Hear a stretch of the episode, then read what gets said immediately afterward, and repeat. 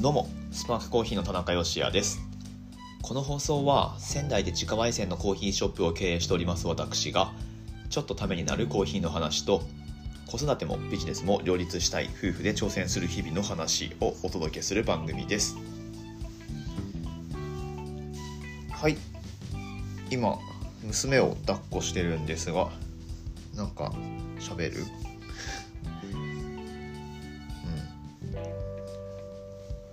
うん黙っちゃったふがふが言ってますけど。まあ比較的機嫌がいいので多分ね寝かせるよりも今抱っこしてた方が安定すると思うのでこのままお話をしていこうと思います。そんなわけで子育てしながらコーヒーショップを経営してますよという立場からお話しするこの番組なんですけれども。もちろんねコーヒーのプロっていう立場から、えーとまあ、コーヒーについての知識みたいなところもお話ししてきたことがありますことがありますというか、うん、内容の一つではあるんですけれどもこの番組のね。はい。まあどっちかっていうと現在進行形で今 こんなことやってますみたいな話の方が結果的に多くなってるのかなどうなんでしょう。今日で250回目の配信ということになるんですがまあうんと多くの方に聞いてくださるようになりましてなんか日本語おかしいかな。多くの方が聞いてくださるようになりまして、えー、ありがとうございます。はい。ポッドキャストの方すごいですね伸びが。うん。1回エピソード上げたら、まあ、やっぱり150回とか再生されるようになってきたのでうん。なんかねすごいなって思いますね。朝やっぱ朝の伸びが一番大きいかな。午前中くらいまでにエピソード1つ上げたら50回以上再生されてるのでうん。なんかねあのこの話たくさんの人が聞いてて大丈夫かなみたいな思わないでもないですけれども、はい。まあ、そういうの気にしだすとねあのなていうか自分の持ち味が出せなくなると思うのでそうそう音声配信とかやっていく上でなんか一番ネックになるのって友達に聞かれたら嫌だなとか親に聞かれたら嫌だなとかね。あのそういうあのブロックがあると思うんですけれどもどうにかそこを取っ払って本当に自分が喋りたい内容っていうのをまあ毎日配信する場合はですよ、うん、お話しするっていうのが一番続けていく秘訣なんじゃないかなと250回やってみてちょっと感じています。まあ、またその辺の考え方は変わるかもしれないですしもっとこうなんかマーケットに寄せた内容っていうのにしていくかもしれないんですけれどもとりあえず、うん。まあ、そんな感じで音声配信楽しみつつ続けていければいいのかなというふうに思っていてで、まあ、聞いてくださる方が増えてってるってことは、まあ、この方向でいいんだなっていう確認にもなるので、うんまあ、僕のお話を楽しんでくださる方っていうのはねありがたいことに増え続けているっていうことだと思うので、はい、とりあえずはこの感じでやっていこうかなと思います。皆さんいつもありがとうございます。というわけで今日はですね、まあ、あんまりこう多分娘がいつ泣き出すかわからないのであんまりこうなんか作り込んだ話っていうのも、まあ、いつもしてないですけれども できないと思うので雑談をしていこうと思うんですが今日来た素敵なお客様から学んだことというか、まあ、うん、あの思うことをお話ししていこうと思います。ぜひ最後までお付き合いください。本日は11月7日日曜日の放送です。さてさてよろしくお願いします。今日いらっしゃったお客様で、あ、なんか、うん、素敵だなというか、こういう方にこう多分もう会うことないんだろうけど使っていただけてよかったなっていうふうに思ったお客さんがいるのでちょっと紹介させてほしいんですけれども今うちのお店ってコーヒー豆販売をメインでやってるんですよ。まあというかオープンした時からもちろんそれはそうなんですけれどもオープン当初はねカフェ併設みたいな形で、えっとまあ、自家製のスイーツなんかも用意して結構カフェの方もがっちりやっててどっちかっていうとそっちの売上比率の方が多かった時もあるんですけれどもまあうんと何て言うかお店立ち上げの時から、まあ、理想的な形としてはやっぱり豆販売をビジネスの中心に据えてやっていきたいっていう風な思いがあって、まあ、そういう風にデザインしたお店なんですけれどもまあ、そこにコロナっていうのもあって今はほぼほぼ豆販売とドリンクはテイクアウト。でお席使ってもらう場合は、まあ、結構ねあのケースバイケースで限られるんですけれども、うん、なんかタイミング的にお店が混んでるとかあとはなんか明らかにこうなんか僕らとか僕らのコーヒーとかにあんま興味がなくってただくっちゃべりたいだけのお客さんとか別にそういうお客さんがいること自体否定するものではないんですけれどもそれ用のお店ではないので、うん、なんかそういう場合はお断りしたりとかっていうふうにしてるんですけれどもなのでまあ、全く店内飲食できないかっていうとでもそうでもなくって豆購入されたお客さんとかあとはお一人様ですね、うん、一人で、えー、来ちゃって来ちゃってというか、うん、なんか周りにねとはいえ代わりになるようなカフェもそんなに近くにないので、うん、なんか短い時間とかであればどうぞ休んでってくださいっていう形で、まあ、そこもケースバイケースにはなるんですけれども、うん、あのご利用いただいてるんですが今日来たお客さんがですね今日っていうのはまあ収録してる土曜日のことですけれども、まあ、だいぶご年配の男性の方なんですね。でなんかそういう方って、まあ、でも、うん、男性の方であればそんなに長居するわけでもないので、うん、あの全然 OK って感じなんですがその方はですね、まあ、ちゃんとあのお店側の今どういう感じで営業してますっていうのをまずちゃんと聞いてくれるんですよ。うん、中で今は飲めるんですかっていうふうにあの聞いてくださって。で、まあ、これこれこういう感じで今営業してますみたいなことを僕が説明するんですけれども、うん、でお店側にそう言われたらなんかもうあのそういうものじゃないですか。でお客さんは従うしかないと思うんですけれども、まあ、なんかそれでちょっとみたいな感じで帰ってくる人もなんかたまにごくたまにですけれどもいらっしゃったりするんですがまあ分かりましたと、うん、あのそんなに時間はかからないので。でこのお店で一番高いコーヒーをくださいっていうふうにオーダーされたんですね。うん、で値段の高いものって言ったら、まあ、今出してるやつで言ったら、まあ、ケニアのコーヒーってことになるんですけれどもまあ、結構味わい的には特徴的だし好き嫌いがあるコーヒーなんですね、まあ、酸味がはっきりしていて甘さもその分しっかりあるので、まあ、果実味のしっかりある、えー、味わいのコーヒーなんですが、まあ、やっぱ飲み慣れてないと美味しいと思うかどうかはわからないんですよ。なのでそういうコーヒーって初めてのお客様特にご年配の方におすすめする時は結構気を使うんですけれどもまあ、あの値段の一番高いものっていうことなので、えーとまあ、それに沿う形でケニアのコーヒーを入れてお出ししたんですが。でそしたら、まあ、多分どっかの大学の先生なんでしょうね。結構なお年なんですけれどもあのラップトップ開いてでなんか英語の文書ファイルを開いて読んでたりなんかこう手直ししたりしてるんですよ、うん、なのでまあ多分大学の先生なのかなっていう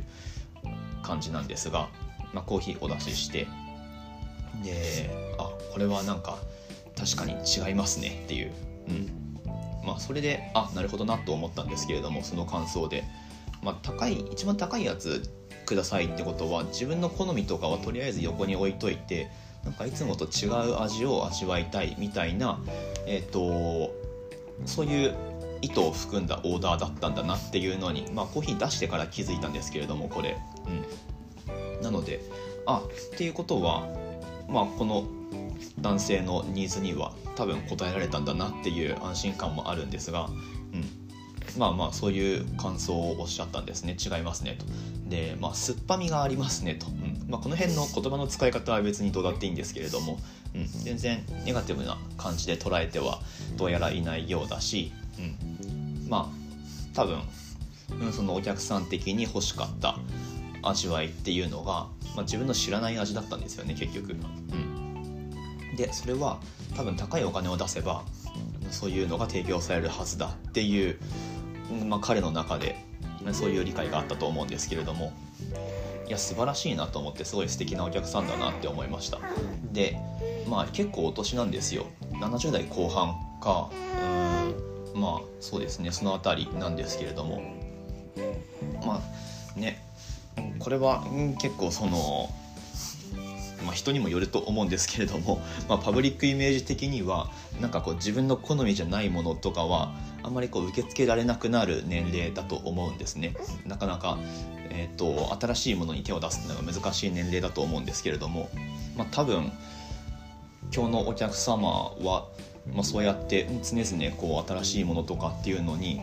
こう手を出してあの生きてこられたんだなっていうふうに思いましたね。まあ、それゆえねまあ、ラップトップはそんなに最新のものとかってわけではなかったんですけれどもまあまあでも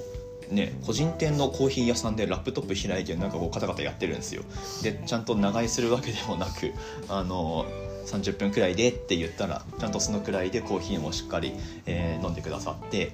で多分ねあの作業しようと思ってた量もこなしてで帰って行かれたんですけれどもうん。なんか素敵だなって思いました。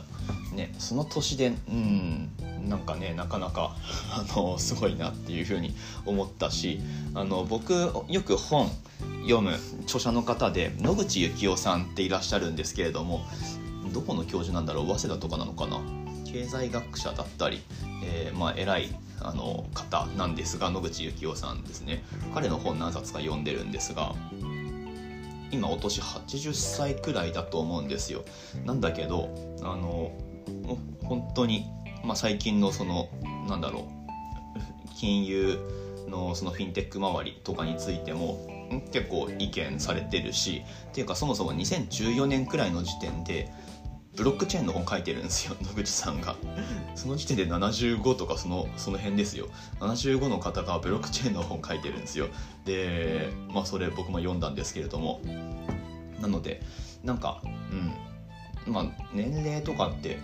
関係ないというか、まあ、常日頃やっぱその新しいものを入れていくみたいな、うん、ことって大事だなっていうふうに思って。で一番あの僕の印象をその良くした要因っていうのがもう一個あって僕に対して常に敬語だったんですよ。うん、これいいなと思いました、うん、僕自身も常日頃気をつけてはいるんですけれども